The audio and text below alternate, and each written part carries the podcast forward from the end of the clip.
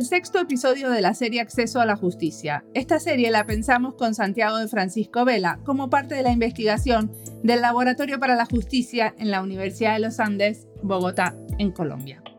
¿Cómo la conocías a Ana María Ramos Serrano y qué te decidió invitarla? Ana María la conozco porque hemos trabajado juntos en proyectos del laboratorio.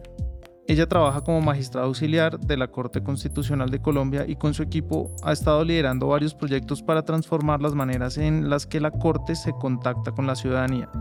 También tienen a cargo proyectos relacionados con la transformación digital de la rama judicial, desde la actualización de las páginas web hasta los sistemas de inteligencia artificial que pueden ayudar a mejorar los procesos internos de la rama. La decidí invitar porque me parece muy valioso el esfuerzo que ella hace desde la corte y porque a lo largo de los últimos dos años que hemos trabajado he aprendido mucho sobre cómo funcionan los procesos de innovación al interior de instituciones públicas como esta. Ana María Ramos es abogada e ingeniera industrial y cree firmemente en el trabajo entre disciplinas. Nos va a contar en esta charla cuáles son los proyectos que hacen en la Corte, pero también cuáles son los retos más grandes de diseñar para el acceso a la justicia. Mi nombre es Mariana Salgado. Mi nombre es Santiago de Francisco Vela. Esto es Diseño y Diáspora.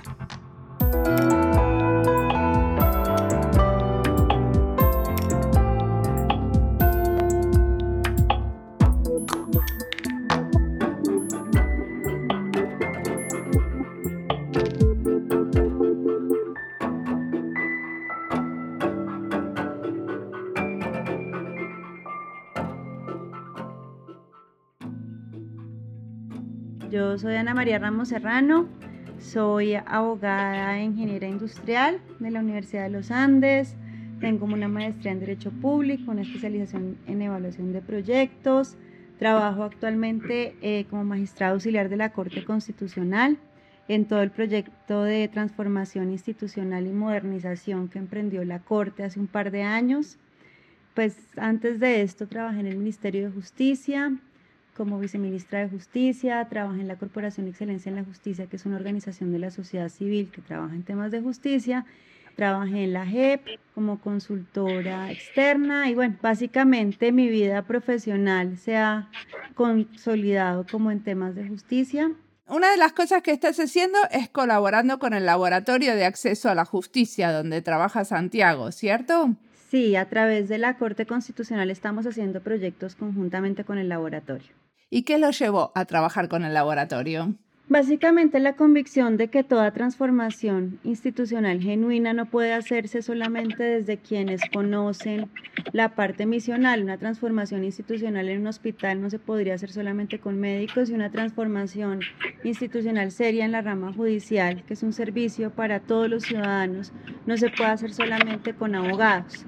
Entonces, mm, por esa razón, hemos tratado de hacer como alianzas con, con diferentes actores que permitan como la interdisciplinaridad de nuestras intervenciones. El laboratorio conjuga perfectamente eso porque tiene como tres patas que, que, son fundamentales en la, como en el diseño de servicios y productos para la justicia, que son el diseño, la ingeniería industrial y el derecho que ya pues aporta ese conocimiento sobre el quehacer de la justicia. Entonces, pues eso, creo que esa fue la principal motivación y otra adicional que yo creo que es que estos como escenarios también sirven para como para acercar a los ciudadanos y a los estudiantes a la administración de justicia, que ha sido como un déficit. Los, los, los estudiantes a veces, eh, y los estudiantes pues, de derecho en particular, a veces ven la justicia como algo lejano, burocrático y entienden más el derecho desde la práctica profesional como litigantes de grandes em, o, abogados de grandes empresas. Yo creo que estos ejercicios y estas alianzas han servido también para acercar a los estudiantes a la, a la justicia y a la Corte Constitucional en particular y pues que entiendan su importancia y, y sus retos institucionales. Una, de las cosas que me pareció súper interesante de lo que estaba mirando de la Corte Constitucional es que ustedes querían que las decisiones que toman sean como de más simple acceso a las, a las diferentes comunidades étnicas. ¿Me contás sobre ese trabajo? Sí, la modernización de la Corte vamos si quieres más tarde a ver los diferentes ejes, pero uno de los ejes fundamentales era el, pues, el acercamiento al ciudadano. Todo este proceso de modernización empezó como con un diagnóstico y una autocrítica que, que hizo la misma Corte de su gestión. Si bien es una Corte con una buena legitimidad ante los ciudadanos, pues tenía varios retos y varias cosas que ajustar después de casi 30 años de existencia. Y una de esas que se diagnosticó con el apoyo de expertos en comunicación y en, digamos, función pública y servicio al ciudadano, etcétera, era que la Corte solamente estaba hablándole a un público y de una misma manera. La Corte se comunicaba para abogados en lenguaje de abogados y a través de sentencias o resúmenes de sentencias, cuando la Corte como guardiana de la Constitución tiene el deber de hablarle a todos los ciudadanos. Y esos ciudadanos tienen diferentes conocimientos, tienen diferentes intereses, entonces usted salía y hablaba en lenguaje técnico, hiperjurídico, larguísimo, eh, sobre un tema de, no sé, de una reforma tributaria complejísima, un tema procesal complejísimo, y después metía una sentencia también en lenguaje técnico que hablaba sobre el derecho a la estabilidad laboral reforzada, sobre el derecho a la eutanasia o lo que fuese, que es una cosa que impacta a más ciudadanos. Entonces desde ahí empezó una segmentación de audiencias para poder diseñar esa comunicación en torno a cómo las personas consumen la información jurídica y cómo pueden entenderla. Uno de esos frentes o una de esas poblaciones fueron, las, pues, fueron los grupos étnicos. Por supuesto, eso no lo podía hacer solamente la, la Corte. Nos aliamos con una organización que se llama Amazon Conservation Team y lo que se hizo fue seleccionar algunos fallos de impacto para esas comunidades y empezar a hacer su traducción, que no es una traducción literal. A veces, primero hay que tener en cuenta que esas comunidades tienen un lenguaje más oral, eh, que los términos no se traducen literalmente, hay que llevar como los conceptos y con pues, de la mano de expertos, digamos que porque que venían de esa, de esa organización que nos apoyó, se hizo la traducción de cinco fallos a lenguas indígenas, a 26 lenguas indígenas. Nosotros tenemos 102 pueblos indígenas, son casi 2 millones de personas, o sea, una población importante que no estábamos atendiendo. Y de ahí surgió esta, pues una página web que se llama Derechos en el Territorio, en el cual se pueden oír y leer eh, las decisiones pues, más importantes. Obviamente empezamos con cinco, pero la idea es seguir creciendo año a año en, en mayor número de, de, decisiones. Buenísimo. ¿Y a vos te parece que tuvo algo que ver el diseño en todo esto? Claro, en esto y en todo estamos tratando de, primero, el diseño, pensando como orientado al, al, usuario, entendiendo primero qué es lo que necesita, cómo se comunica, cómo puede entender mejor las decisiones judiciales, mucho ensayo y error, y también como en el diseño, en el sentido de hacer productos accesibles, bonitos, entendibles, o sea, digamos, estéticos, claros, eh, que comuniquen y por supuesto en esa, si ustedes se meten a la página de Derechos en el Territorio van a ver que tienen ilustraciones, historias, comunicar a través de historias, digamos que algo que vaya más allá de los resúmenes y en eso yo creo que interviene eh, mucho el, el, diseño. Y ahorita pues me, me, anticipo, otra de las poblaciones que estamos o que priorizamos en el 2021 fue la de los niños, niñas y adolescentes. En eso también hemos tenido que trabajar de la mano de, de diseñadores, de graficadores eh, y de personas que saben llegarle, pues de pedagogos a, a, esta población, que es otra de las que hemos tratado, digamos, de, de incluir dentro de, nuestros, de nuestra comunicación, digamos, más asertiva. Perfecto. ¿Y también los incluyen a ellos en el proceso de darles un poco de devolución a lo que hacen ustedes? Sí, este tema creo que se vio sobre todo con esto que estamos terminando de, de, la, de adaptar la constitución y, los, y las decisiones judiciales para los niños, niñas y adolescentes. Lo que teníamos claro era que no queríamos un resumen de la Constitución hecho por abogados y que simplemente fuera a resumir los artículos para que ningún niño le interesara. Lo que hicimos esta, en esta oportunidad fue aliarnos con varias entidades, entre ellas Amazon otra vez, Educapaz, que es experta en estos temas de educación para, para niños, niñas y adolescentes, eh, UNICEF, ICBF, bueno, el Instituto Colombiano de Bienestar Familiar, es el ICBF y empezar a escoger unos públicos y, un proceso en el que los niños tuvieran, la, tuvieran voz, que no fueran pasivos y simplemente recibieran el producto final. Y empezamos a trabajar en el diseño de unos talleres que tuvimos en 17 regiones del país, eh, que incluyeron población con discapacidad, indígenas, campesinos, también niños de, estratos altos de, de Bogotá. Digamos que la idea era como contemplar esa diversidad y llevarles contenidos sobre la constitución, historias, contarles cómo fue nuestro proceso constituyente, pero en su lenguaje, también tantear cuántos sabían de la constitución, de la tutela, y con base en esos 17 talleres pusimos a prueba como algunas formas de comunicación.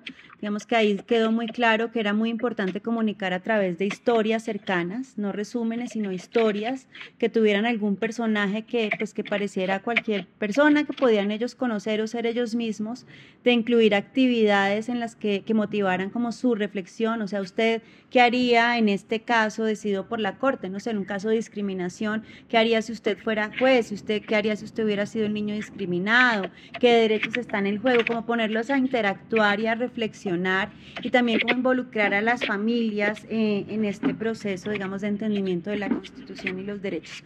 De ahí salió un libro, pues que nos parece muy, esperemos que tenga el impacto que queremos, pero un libro muy lindo que se hizo con ayuda de sus, pues, de sus niños, de sus ideas, em, que tiene 12 historias basadas en sentencias de la Corte Constitucional, cada una con los ejercicios y esto que cuento, y que tratan de hacer un recorrido por todos los derechos que la Constitución otorga los niños y por, pues, por el carácter, digamos, prevalente que tienen esos derechos.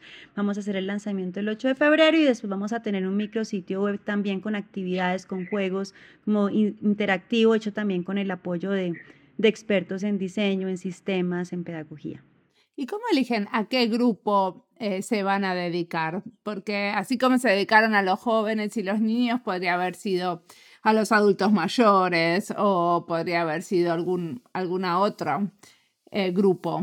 Bueno, creo que eso depende mucho de la capacidad que da cada año y como de también un poco de la, de la línea del presidente y de los aliados que estén interesados, pero tratamos de, de acoger a las, sobre todo a los sujetos de especial protección, eh, dentro de, los cuales están los niños, niñas y adolescentes. Queremos llegar a todos, queremos hacer contenidos para personas con discapacidad, aunque de hecho esta página que vamos a tener para niños también, digamos, tiene las, como las características de accesibilidad para las personas con discapacidad.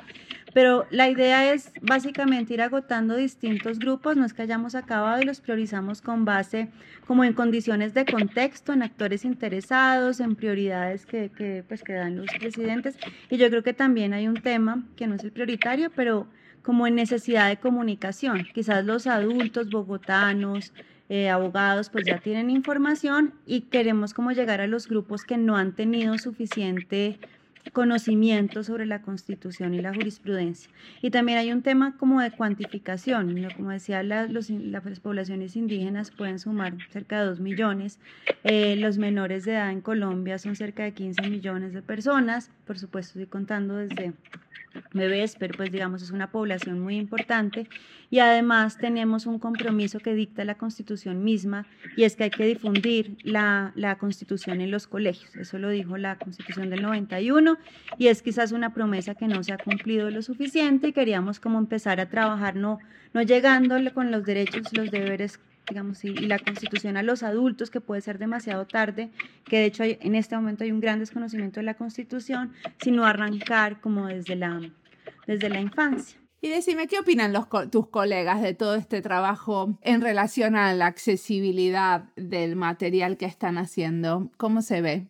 Pues yo creo que ha tenido muy buena acogida. Creo que se nota un cambio en todo lo que ha sido la, la comunicación de la Corte. Se nota más fresca, creo que se ve un interés eh, muy grande como en segmentar esos mensajes y comunicar genuinamente las decisiones de la Corte, no simplemente como decir que se publican y ya las decisiones creo que se nota el trabajo interdisciplinario, pero digamos acá nosotros estamos tratando de ser muy autocríticos y de, y de digamos, de poner a prueba nuestra propia comunicación y de ahí llega nuevamente el tema del, de, la, digamos, de la articulación con el laboratorio de diseño.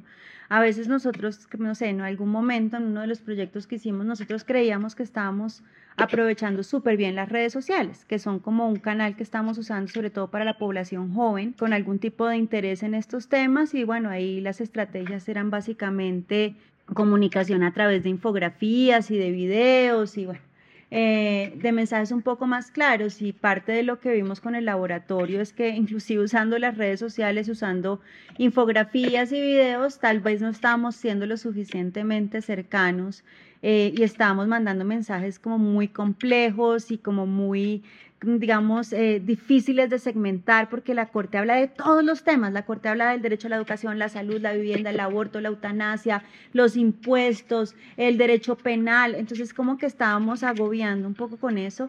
Y en ese ejercicio, entonces te, te contesto, nosotros creemos que ha sido bien acogido, pero con estas interacciones a través de los estudiantes, de lo que ellos investigan y analizan por su cuenta, también vamos como, como buscando ciclos de mejora y viendo cómo perfeccionar eso, porque quizás no llega tan bien como creemos. También estamos abriendo canales de participación para los ciudadanos, por ejemplo, en las lo que estamos haciendo en transformación digital y en nuestra página web pues también nos queremos comunicar mejor a través de esa vía y pues estamos abriendo espacios para que los ciudadanos digan no estamos entendiendo, no se entiende la página, cambie esto, las sentencias están saliendo muy engorrosas, lo que sea, y estamos genuinamente tomando esa información para hacerle mejoras a nuestros canales de comunicación. Entonces creo que esa es otra cosa importante, abrir la puerta como de un público especializado, que es como el laboratorio, abrir una puerta al público general que se facilita a través de canales virtuales y otra que tímidamente hemos avanzado y es generar como grupos focales y espacios para presentar el trabajo de la Corte como en espacios de rendición de cuentas pequeños, pero también recibir realimentación sobre los usuarios, sobre lo que podemos mejorar de lo que, pues de lo que les estamos mostrando. Básicamente eso es. Entonces yo creo que la acogida ha sido buena, pero por supuesto eso es un proceso que no termina. Y decime, hay veces que también Supongo que si tienen la posibilidad de comentar, muchísimas veces lo que comentan también es la resolución, que pueden no estar de acuerdo con lo que la Corte termina decidiendo. Porque una cosa es entender el fallo final y otra cosa es cómo poder influenciar a ese fallo. Sí, pero digamos, esa, ese sí es como una libertad que siguen teniendo los ciudadanos. El compromiso creo que es que la información quede bien comunicada y que esa aceptación o rechazo de un fallo, y hay temas que dividen no solamente a, este país, a cualquier país, temas de aborto, eutanasia, código de policía, libertades, en fin. Esos son temas que pueden dividir a la sociedad, en el cual inclusive una buena comunicación puede ser insuficiente, pero el compromiso no está en que haya como una uniformidad de pensamiento, porque eso es indeseable, pero sí que la como que ese pensamiento crítico se forme sobre información completa, seria, evitando fake news, evitando malinterpretaciones de los fallos. Hasta ahí yo creo que podemos llegar, pero uniformar el pensamiento, pues no. No va a pasar. Los fallos que generan rechazo, pues van a seguir seguramente generando rechazo. Eso creo que es algo que escapa un poco del ámbito de acción de la Corte. Lo que sí es importante es que quede muy claro que han sido tomados con independencia, con seriedad, que hay argumentos que, que los soportan y que se entiendan cuáles son las razones de la decisión de la Corte. Y ya cada ciudadano pues, pues entenderá ¿Y qué te parece que aprendiste de diseño trabajando con el laboratorio de acceso a la justicia? Bueno, a mí me gusta mucho la, como la parte de, como de consulta que hacen, como de investigación de lo que piensan los diferentes usuarios y actores, como esa parte de, de indagar a través de entrevistas, los diferentes puntos de vista. Y me encanta el proceso, digamos, de convertir eso en un prototipo, como el prototipado y cómo lo van perfeccionando y lo van como poniendo a prueba para, para encontrar mejoras, me encanta. Entonces, creo que una cosa interesante que uno ve en cada proyecto es, bueno, primero que son, que esa mezcla de disciplinas y cómo trabajan los estudiantes permite mucha innovación, como cosas que a uno no se le ocurren, pues, disruptivas, que a veces para los abogados, no sé, salir en un video en el TikTok explicando la transformación digital con, como, con un juego, como con un chiste. De pronto eso para los abogados a veces puede rayar un poco, pero creo que incluso ahí uno ve como el papel que puede tener la ciudadanía para ayudar a comunicar los mensajes, pero además hacerlo de formas mucho más frescas y que realmente generen impacto.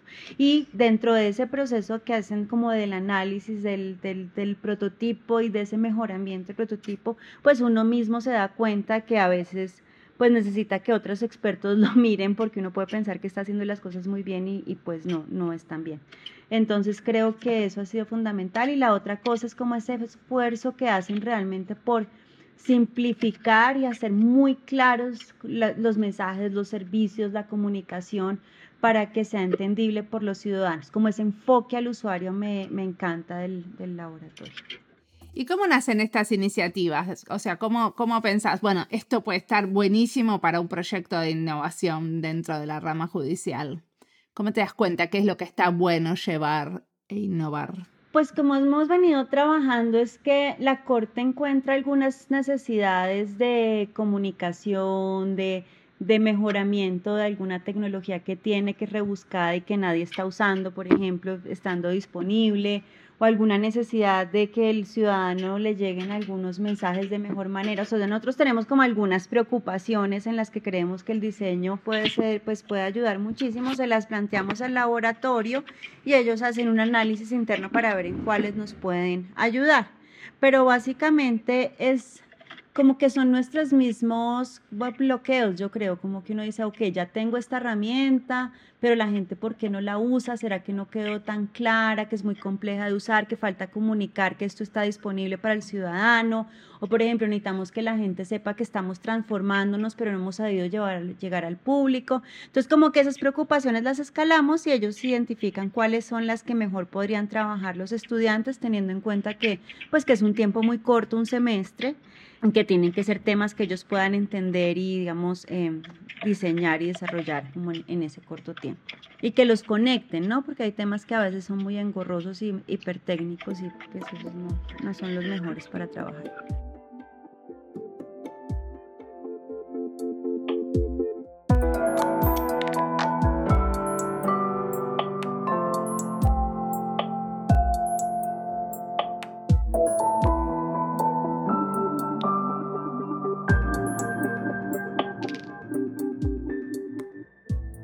Entrevista es parte de las listas Acceso a la Justicia y Colombia y Diseño. Ana María entiende la importancia del diseño a la hora de promover acceso a la justicia, por eso la entrevistamos, y nos cuenta cómo abrir diferentes canales de comunicación con diferentes públicos y cómo eso promueve la accesibilidad. Esto no es obvio porque a instituciones del sector público, como un juzgado, abrir un canal de TikTok para conectarse con los jóvenes no le es fácil, no solo porque todavía no tenemos diseñadores o especialistas en comunicación en muchos juzgados, sino también porque se piensa la comunicación de una manera muy tradicional. En la organización donde estoy, por ejemplo, no se pueden abrir canales para dirigirse a diferentes audiencias en diferentes tonos usando diferentes vocabularios, porque hay pocos recursos para la comunicación, entonces se usan algunos canales con mucho cuidado y con una voz única, bastante formal y que genera confianza. Depende del tipo de organización en la que trabajemos, cuánto se puede experimentar en la comunicación en las redes sociales y también mucho depende de los recursos. Por eso son interesantes estos proyectos, porque en periodos cortos se puede probar cosas como comunicarse por TikTok de manera diferente y cómo eso puede resultar importante para un grupo específico. Creo también que aparte de mostrar la transdisciplinariedad, Ana María nos está mostrando proyectos que incluyeron gente de diferentes edades y ahí también está la riqueza del proyecto. Sigamos escuchando a Ana María.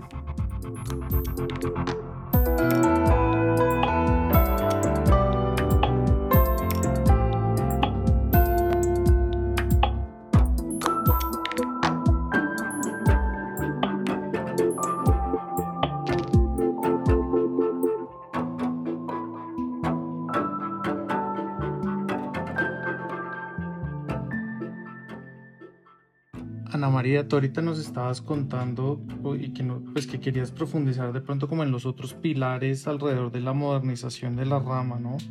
Eh, y los proyectos que nos has contado ahorita pues están muy enfocados como en, como en esa parte social o en esa parte más de entender al usuario, pero, pero además de eso me imagino que hay un componente tecnológico por ahí rondando.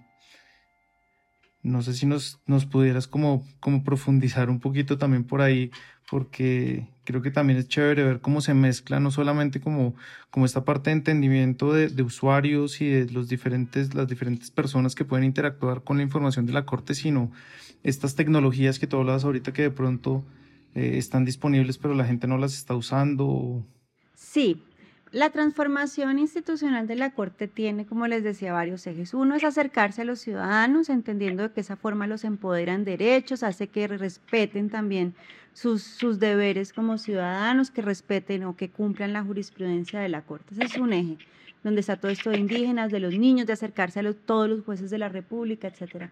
Hay otro eje que es el de la transformación digital que mencionas y es el aprovechamiento de la tecnología para hacer más eficiente, trazable eh, la gestión interna, pero también la interacción de los ciudadanos con la Corte Constitucional eh, y un eje que puede ser más como de rendición de cuentas y, digamos, reorganización o reingeniería de procesos y organización interna, que es toda la generación de datos y análisis de datos para, pues, para revisar cómo está nuestra gestión, en donde hay cuellos de botella, eh, comunicarle esa información al ciudadano, hacer, digamos, mm, ajustes a los procesos para quitar como pasos ineficientes, eh, fortalecer áreas de trabajo, por ejemplo, la relatoría de la corte, en fin. Entonces, en la que me preguntas de transformación digital, creo que pues eh, por lo menos Latinoamérica está en un, pues creo que el mundo, pero en Latinoamérica en particular está en un proceso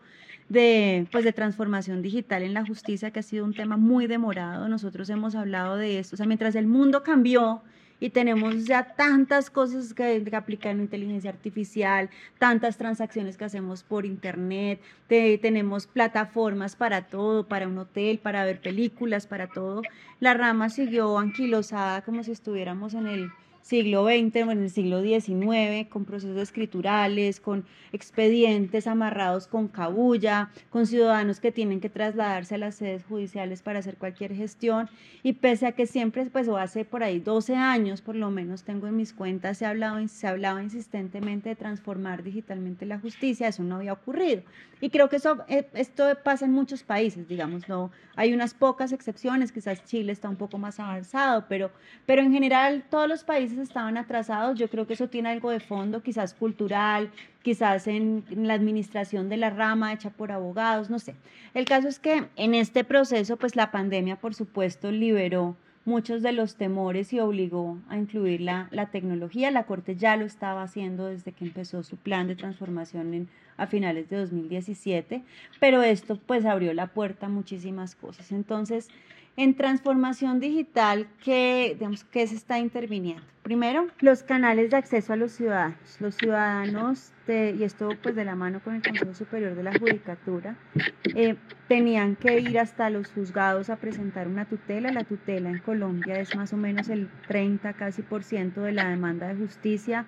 Es una acción que se decide en 10 días eh, por regla general tiene que ver con derechos fundamentales de los ciudadanos, o sea, la inmediatez es vital para la acción de tutela y, como la eficiencia de los trámites. ¿Qué es una tutela? Discúlpame. La, una tutela es una acción que creó nuestra, una acción, un proceso judicial que creó la Constitución de 1991 nuestra para proteger los derechos fundamentales de los ciudadanos cuando no hay como otra forma de hacerlo y hay un peligro inminente para, para la persona. Entonces, por vía de la acción de tutela, tú puedes, por ejemplo, proteger tu derecho a la salud. Si tú necesitas un tratamiento médico al cual tienes derecho y nadie te contesta y te, o te dicen que no, pero pues está en juego tu vida, tú puedes acceder a la acción de tutela para que un juez ordene que te brinden ese tratamiento. Si tú tienes, por ejemplo, eh, estás en el colegio y en el colegio tú que pues tú, eres una niña quedas embarazada y el colegio te echa por estar embarazada, tú puedes usar la tutela para proteger tus derechos fundamentales. Y así en muchos ámbitos, por ejemplo, si te despiden del trabajo estando embarazada, hay muchos temas en los que se mete la, como la acción de tutela. Entonces, pues es una herramienta fundamental para todos los ciudadanos, o sea, pues es el 30% de nuestra demanda de justicia es la tutela pero además de la cual dependen pues derechos vitales como la vida misma. Entonces, esa acción que es sencilla, es, tú no necesitas abogado para interponer una tutela, tú la puedes interponer a mano, es decir, yo necesito un tratamiento contra la esclerosis múltiple porque yo estoy en riesgo y el médico tratante dijo que yo lo necesitaba y tú cuentas eso, digamos, en un escrito, no necesitas mayores requisitos y el juez tiene que darle trámite.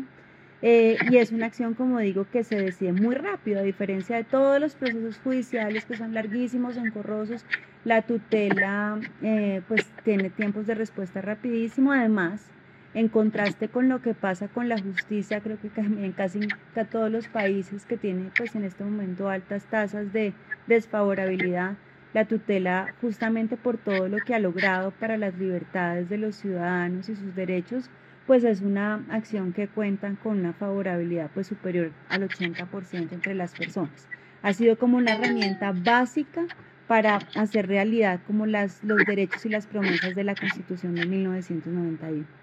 Entonces, esa tutela, pues primero ahora por, por, por la gestión que hizo eh, pues el Estado colombiano, el Consejo Superior de la Judicatura en particular, se puede presentar a través de medios físicos, perdón, de medios virtuales y todas las tutelas del país, que son entre 400 mil y 600 mil al año, tienen que ir a la Corte y la Corte escoge algunas para pronunciarse y, aclarar algún derecho o, o digamos, cambiar la decisión que tomó el juez que la, pues, que la decidió en el territorio, el juez de instancia que llamamos los abogados. Toda esa, todo ese trámite se, ha hecho se hace ahora a través de la tecnología, esto ha llevado un cambio impresionante. Esto antes se hacía, imagínense, digamos, el envío de todas esas tutelas de todo el país, o sea, esas 600 mil tutelas que se resuelven en cada municipio de Colombia, porque cada municipio de Colombia tiene un juez, o sea, son 5.400 jueces, se mandaban a Bogotá a través de correo físico y se devolvían el expediente en papel al lugar de origen. Todo eso cambió en el año 2020. Nos ahorramos, estamos ahorrando cerca de creo que 3 millones de dólares para ponerlo en dólares en correo, en correo físico que gastábamos en eso, con el impacto ambiental, pues con la, con la logística que demandaba ese proceso. Entonces un eje para, para concretar esa transformación digital ha sido eh, utilizar la tecnología para hacer toda la gestión judicial, para que el ciudadano le quede más fácil acceder a la justicia y también para que internamente sea más fácil, digamos, el proceso. Ya no nos toca amarrar expedientes, ponerle la bolsita, montarlos en el camión, hacer el inventario a mano. Aparte, supongo que si el trámite es más barato para ustedes, también es más barato para el ciudadano y con eso hace que eh, más gente pueda acceder a hacer estas tutelas. Claro, y también puede ver en qué estado está, puede pues presentarla sin salir de su casa. Entonces, eh, por supuesto, ha sido como una, una gran ventaja. Y digamos que también estamos aprovechando otras tecnologías, ya inteligencia artificial, por ejemplo, para ayudar a organizar y a clasificar esas tutelas que nos llegan con una herramienta que se llama Pretoria, que se desarrolló en 2020, aunque realmente se terminó como de implantar en la Corte en 2021. Entonces estamos tratando de incluir nuevas tecnologías. Eh, también estamos modernizando nuestra relatoría. La relatoría de una corte es en donde se donde se, se incluyen todas las decisiones de ese tribunal que impactan muchos temas. O sea, si usted quiere saber qué ha dicho Colombia de la eutanasia, del aborto, eh, no sé, de la detención preventiva, el derecho a la educación en poblaciones rurales, todos esos temas que pueden interesarle a muchos, pues a cualquier ciudadano. O sea, yo creo que todos los ciudadanos alguna decisión de la Corte nos impacta y nos interesa, pues el derecho a la salud nada más. Pues la relatoría es el lugar donde usted puede buscar esa información, todas las decisiones de la Corte donde le dicen usted qué derechos tiene eh, y cómo puede exigirlo, básicamente. Entonces, si usted necesita acceder a esa información, pues es importante que sea fácil la búsqueda eh, y que las personas realmente lleguen como al fallo que les explica su situación. Entonces ahí estamos haciendo esfuerzos para que ese, como esos buscadores que tenemos de nuestras sentencias sean más precisos, más potentes. Y ahí, por ejemplo, quiero decir que seguramente vamos a necesitar del laboratorio, porque estamos haciendo un buscador, ya tenemos un nuevo buscador que es mucho más sencillo, y mucho más, digamos, preciso para encontrar, no sé, eso, la sentencia de, lo que sea, de cómo te tener, cómo exigir el derecho a un medicamento em, a través de la tutela y que ha dicho la Corte sobre el acceso al medicamento o a tratamientos experimentales o a una cirugía plástica, en fin. Eh, usted puede encontrar la decisión, pero sigue siendo muy jurídico. Entonces, parte del reto que tenemos es que esa relatoría tenga una interfaz amigable, que quizás tenga, ayude a buscar en los términos que buscan los ciudadanos. Los ciudadanos por ejemplo, los ciudadanos de pronto no utilizan el término violencia intrafamiliar, sino mi esposo me pega. Es como hacer esas conexiones entre la forma en la que buscan los ciudadanos sus problemas y la forma como se escribe en un tribunal constitucional. Ahí vamos a tener como muchos retos y que pues además no solamente hay que tener estos buscadores, sino también masticar la información y hacer que esté como que se meta en la casa de las personas, que las personas conozcan sus derechos em, para que puedan ejercerlos, pero, pero pues que lo sepan de antemano y que tengan esa información incluso antes de tener los problemas. Y esto también es una manera de evitar eh, tener que siempre llamar a un abogado o una abogada, ¿no? Porque también hace que el costo de cualquier intervención con la justicia sea muchísimo más caro y solo para un tipo de clase social.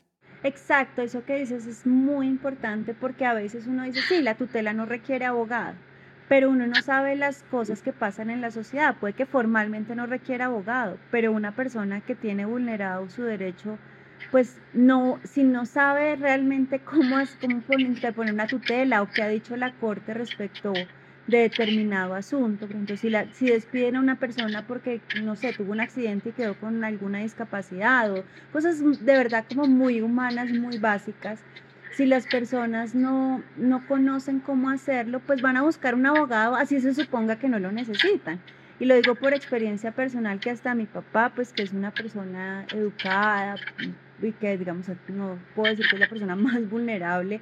En algún momento pues estaba con un amigo un socio y les llegó como una como un requerimiento en, un caso de tutela que no tenía nada que ver con ellos que no te mucho que simplemente era decir esto no tiene nada que ver conmigo y un abogado les cobró para decirles esa obviedad que cualquier digamos cualquier persona hubiera mucho acercándose a, una, a un sitio de asesoría al mismo juzgado le hubieran podido dar la respuesta entonces, de pronto, uno, claro, la meta de la tutela es que sea eso, simple, sin abogado, etcétera, pero cuando hay un desconocimiento total de cómo funciona la justicia y de lo enredado que hablamos a veces los abogados y uno no sabe dónde como dónde conseguir la información para el caso concreto, pues uno termina pagando por, por eso. Entonces lo que tú dices es totalmente cierto. Es que yo misma, de nuevo con el, con el caso de mi papá, mi papá necesitaba una cirugía que pues pensábamos que no la cubría la EPS y cuando uno, después de buscar muchísimo, yo soy abogada, trabajo en la corte, encontramos que había muchas decisiones de la corte que decían que sí había derecho a que su,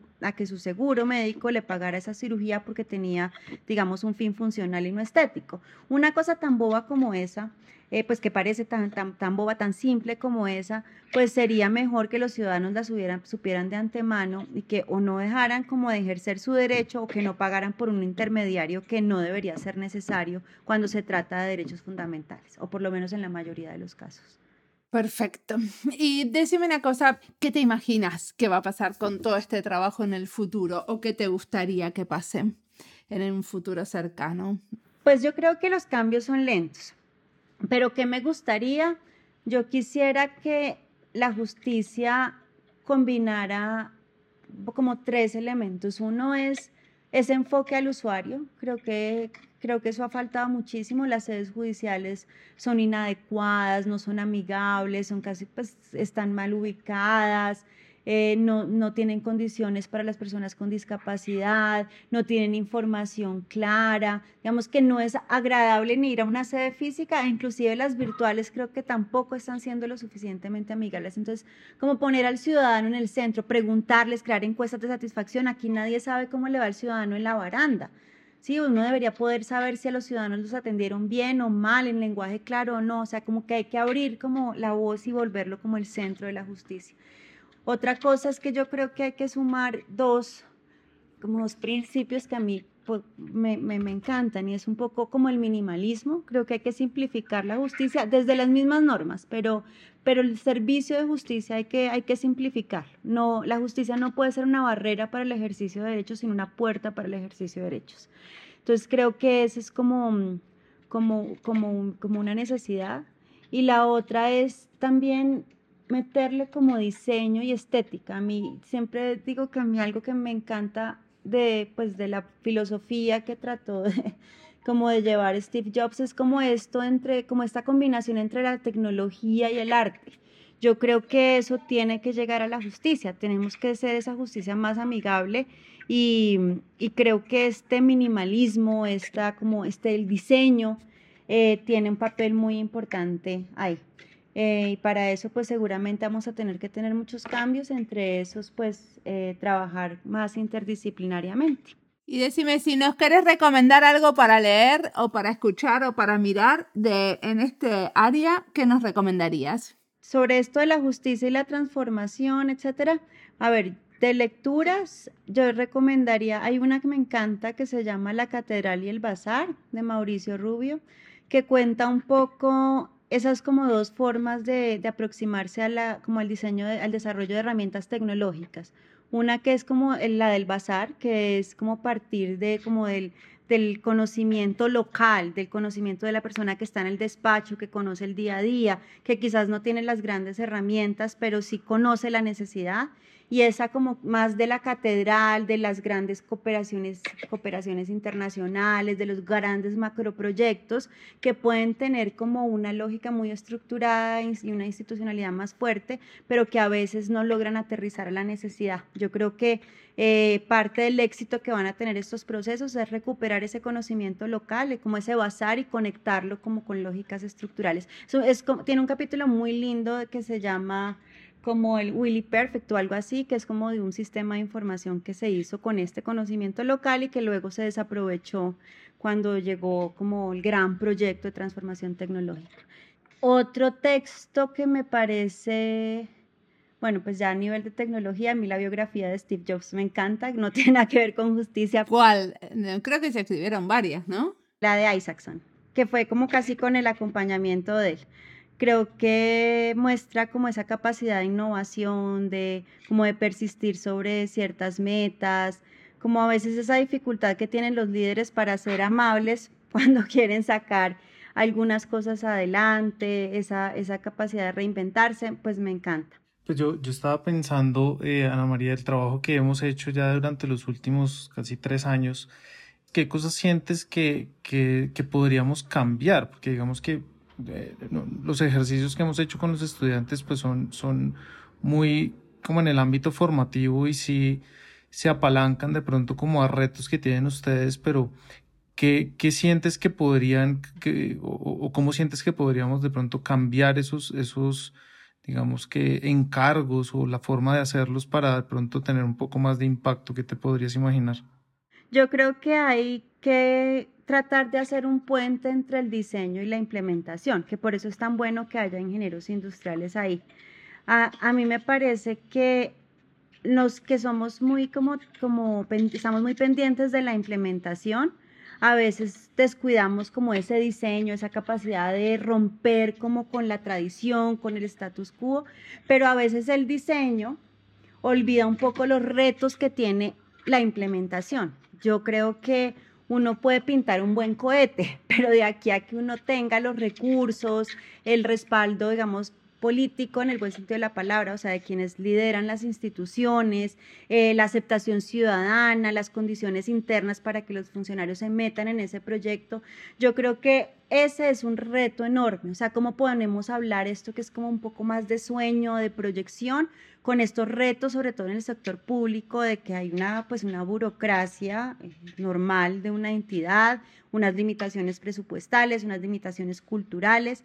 Yo creo que eso es fundamental creo que la otra cuestión es parte de lo, de lo positivo del laboratorio es que nos ha puesto temas sobre la mesa, como decía lo de, bueno, no estamos siendo tan comunicativos como pensábamos o podríamos usar nuevos canales para comunicarnos, para, no sé, vía audio con las comunidades rurales y uno las vuelve a proyecto, pero yo creo que hay que visibilizar eso más hacia los ciudadanos. Yo creo que si los ciudadanos empiezan a exigir que estos cambios se den, que, que realmente se diseñe para ellos, que estos proyectos tengan algún tipo de continuidad, uno podría tener mejores condiciones, digamos, de, trabajo. Y la otra cuestión es que yo creo que hay que como generar líneas de investigación, de pronto trabajar, no cambiar tanto de tema, sino tratar de, como los semestres son tan cortos, de que haya como continuidad entre un reto y otro, que de pronto así logramos como, como que haya transformaciones más, más claras en, la, en el desarrollo del sistema de justicia.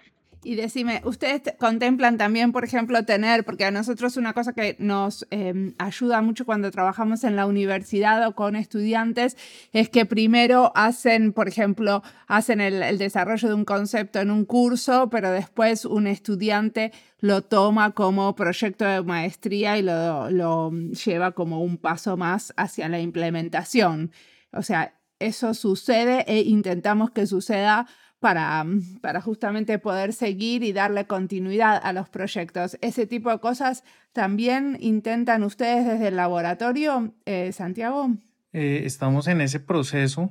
Eh, a veces no es tan fácil que los estudiantes, porque los estudiantes que ven el curso están como en el, en el penúltimo año de su carrera, entonces eh, algunos como que tienen ya unos planes, pero, pero es algo que tratamos de hacer, inclusive hubo un ejercicio que hicimos con la corte, que era una cuenta de Instagram que tuvimos un par de reuniones y tenemos que hacerle seguimiento a ver si, si, si los estudiantes que mostraron algo de motivación para seguir haciéndolo, pues como que logran concretar algo para, pues, para encargarse de manejar el contenido de esa cuenta. Pero, por ejemplo, este, este semestre vamos a tener una, una estudiante de maestría trabajando un proyecto de transformación digital en la corte y vamos a ver cómo, cómo resulta eso. ¿Y para qué era esta cuenta en Instagram que estaban proponiendo abrir? Pues era, era lo que hablaba Ana María ahorita, eh, uno de los ejemplos que, que, fue como una especie de prototipo para, para eh, digamos que compartir un material más fresco a, a, a una audiencia más joven eh, donde se usaban mucho como estos reels y estas como coreografías que se usan en TikTok y cosas de estas como para, digamos, llevar un, mensaje de pronto como un punto de entrada para, para los, la información y los mensajes que hay alrededor de las decisiones que toma la corte o cómo funciona la corte. Se llama, la, la cuenta se llama Corte Express, creo que sigue, sigue abierto como la cuenta, pero no han subido más contenido desde, pues, desde hace un tiempo. Yo creo que una meta es, bueno, eso que tú dices, como que los proyectos puedan continuar, pero también como que haya un involucramiento ciudadano más amplio, o sea, que la, realmente la justicia sea un tema que la, por el que la gente quiera trabajar y aportar como ciudadano.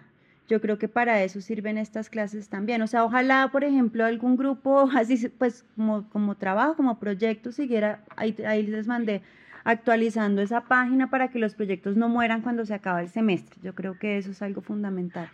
Sí, ¿y ustedes alguna vez tomaron estudiantes para que sigan esos, esas ideas? Porque una de las maneras que nosotros encontramos para eh, también seguirlo es justamente emplear estudiantes para que, para que hagan pasantías. Pues nosotros en el laboratorio tenemos un equipo que, que, trabaja esos temas y lo que hemos hecho es ver si se vinculan, digamos, los nuevos estudiantes como en alguna especie de monitoría o algo así. Y, pero en la corte, yo no sé, Ana María, si ustedes en la corte han recibido algún, algún eh, practicante en diseño o algo así que haya sido parte del laboratorio. No, y tiene, y tiene una explicación, pues porque si hubiera interés se podría, y es que hay algunas restricciones sobre qué profesiones pueden entrar a trabajar en despacho, hay que tiene que haber convenio con la universidad previo. Es más un tema burocrático, pero sí sería como una muy buena forma de como darle continuidad a sus proyectos. Sí, también como esto de no demostrar que los diseñadores tienen algo para aportar en el, en el ámbito este de la rama judicial. Sí, exacto, que es todo. Es que yo creo que la justicia es de las como de los sectores que se percibe más enredado, menos diseñado, y el diseño no me refiero solamente como al diseño como el que se ve, el de interfaces, el de servicios, el de plataformas, me refiero al diseño mismo de las normas, o sea, de las normas y de los procesos. Y creo que ahí, por supuesto, lo que hace el laboratorio es básico. Muy bien, muchísimas gracias por la entrevista.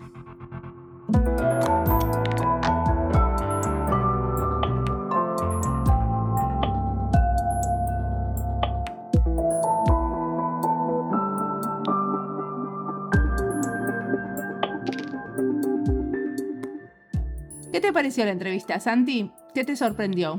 Bueno, con Ana María me pasa algo y es que cada vez que hablo con ella me sorprende la capacidad que tiene de envisionar proyectos. Siempre tiene algo nuevo para contar o proponer, siempre, o sea, Ana María está todo el tiempo como proyecto, proyecto, proyecto. Entonces, eso para el laboratorio es muy, muy interesante, pero también, pues, como que a veces uno se, se siente como, como, algo no estoy haciendo bien porque como no tengo yo la capacidad de proponer. Entonces, hay un caso que me parece interesantísimo y es, eh, hace poco ellos lanzaron la versión para niños de la Constitución Política de Colombia. Es un proyecto en el que yo recuerdo que un día Ana María me mandó un mensaje de la nada. Me mandó así un WhatsApp donde... Eh, me adjuntaba una imagen que tenía un cómic para niños. Y yo me pregunté como, bueno, ¿y esto qué?